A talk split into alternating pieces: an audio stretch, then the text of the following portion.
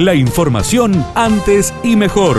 Titulares en AM930 FM93.3. Radio Villa María. Antes y mejor.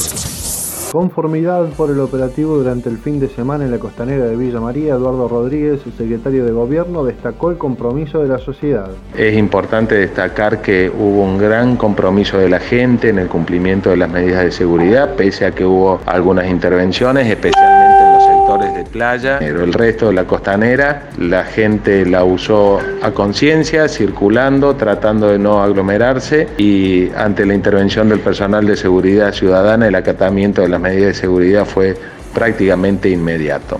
Bicicleteros esperan superar el millón de ventas este 2020, así lo informó el secretario de la Cámara de Bicicletas, Enrique Español. Se ha vuelto la bici como me hizo acordar esto a la época de Flash Dance. Ahí fue un boom de la bicicleta terrible. Ahora tenés el COVID, por un lado, significa el COVID, que hay gente que practicaba rugby y, y no lo puede hacer y se dedicó a la bicicleta. Hay gente que practicaba fútbol, padres e hijos. Por eso te digo que la venta del Día del Niño se realizó en junio y julio. Es decir, quien le compró una bicicleta a su hijo lo hizo en el mes de junio y en el mes de julio. Hay otra masa de gente importante como medio de transporte.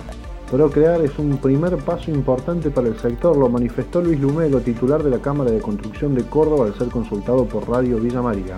Es una buena noticia y, lo consideramos como un primer paso eh, importante para el sector, ya que contempla la, la ejecución de viviendas nuevas, lo que significa una o va a significar una recuperación paulatina de la actividad y puestos de trabajo. Día del Niño, los juguetes un 40% más caros que en 2019. Emanuel Poleto, presidente de la Cámara de Juguetes habló de un leve movimiento. Más allá de eso, se siguen encontrando muchas ofertas, hay, hay precios para todos los bolsillos, no, no hay que alarmarse porque siempre se consiguen juguetes económicos. Están de moda los de las películas, de todos modos nosotros desde la Cámara recomendamos, bueno, comprar juguetes didácticos también, ¿no? En esta cuarentena que hay que entretener a los chicos y bueno, están saliendo muchos juguetes didácticos, muchos juegos de mesa también para aprovechar y que la familia se junte a, jugar, cuarentena es una, oportunidad, ¿no? Tenemos más tiempo. Somos optimistas para, esta semana que queda, más allá que no es un momento fácil para la gente,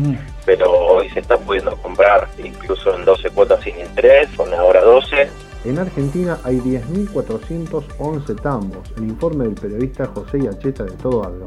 Hay en total 10.411 tambos de acuerdo a los datos del Senasa Miguel. Cifra eh, que, solo para ubicar eh, cuántos tambos había en la República Argentina, en 1990, a fines de la década del 80, inicios de, había 30.000 tambos. Terminó la década eh, del, del menemismo, por así decirla, quedaron 14.000 tambos y hoy la tasa de desaparición, bueno, fue fluctuando, pero se estuvo en el orden del 2% hasta que en el periodo 2015-2019 del ingeniero Macri casi se triplicó la desaparición de tambos en la República Argentina. La provincia que más tambos perdió, ¿cuál es? Córdoba. Perdió 98 tambos. Santa Fe perdió 13 tambos. La provincia de Córdoba cumple casi a rajatabla las tendencias mundiales, donde hay menos productores, menos vacas, pero más producción. El difícil equilibrio que deberá hacer el gobierno en el escenario que viene. El análisis de Carlos Ejiaro, especialista en economía.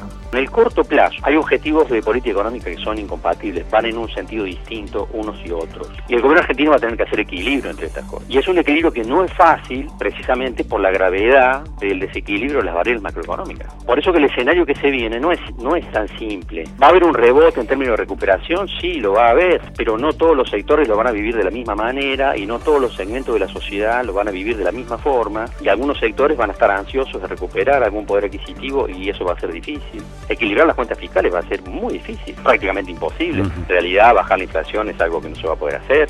Entre las prioridades, y me queda claro, del gobierno argentino está generar divisas. Y en ese punto, parte del paquete de medidas va a venir con políticas de aliento para cadenas de valor, procesos de exportación, líneas de crédito, desgrabación impositiva, estabilidad, también arancelaria. Yo con todos los elementos que tenemos arriba de la mesa nos están planteando que cuando la economía se ponga nuevamente en marcha y empiece a haber un proceso de reactivación, la inflación va a tender a acelerarse. Día del Niño, los juguetes un 40% más caros que en 2019. Emanuel Poleto, presidente de la Cámara de Juguetes, habló de un leve movimiento.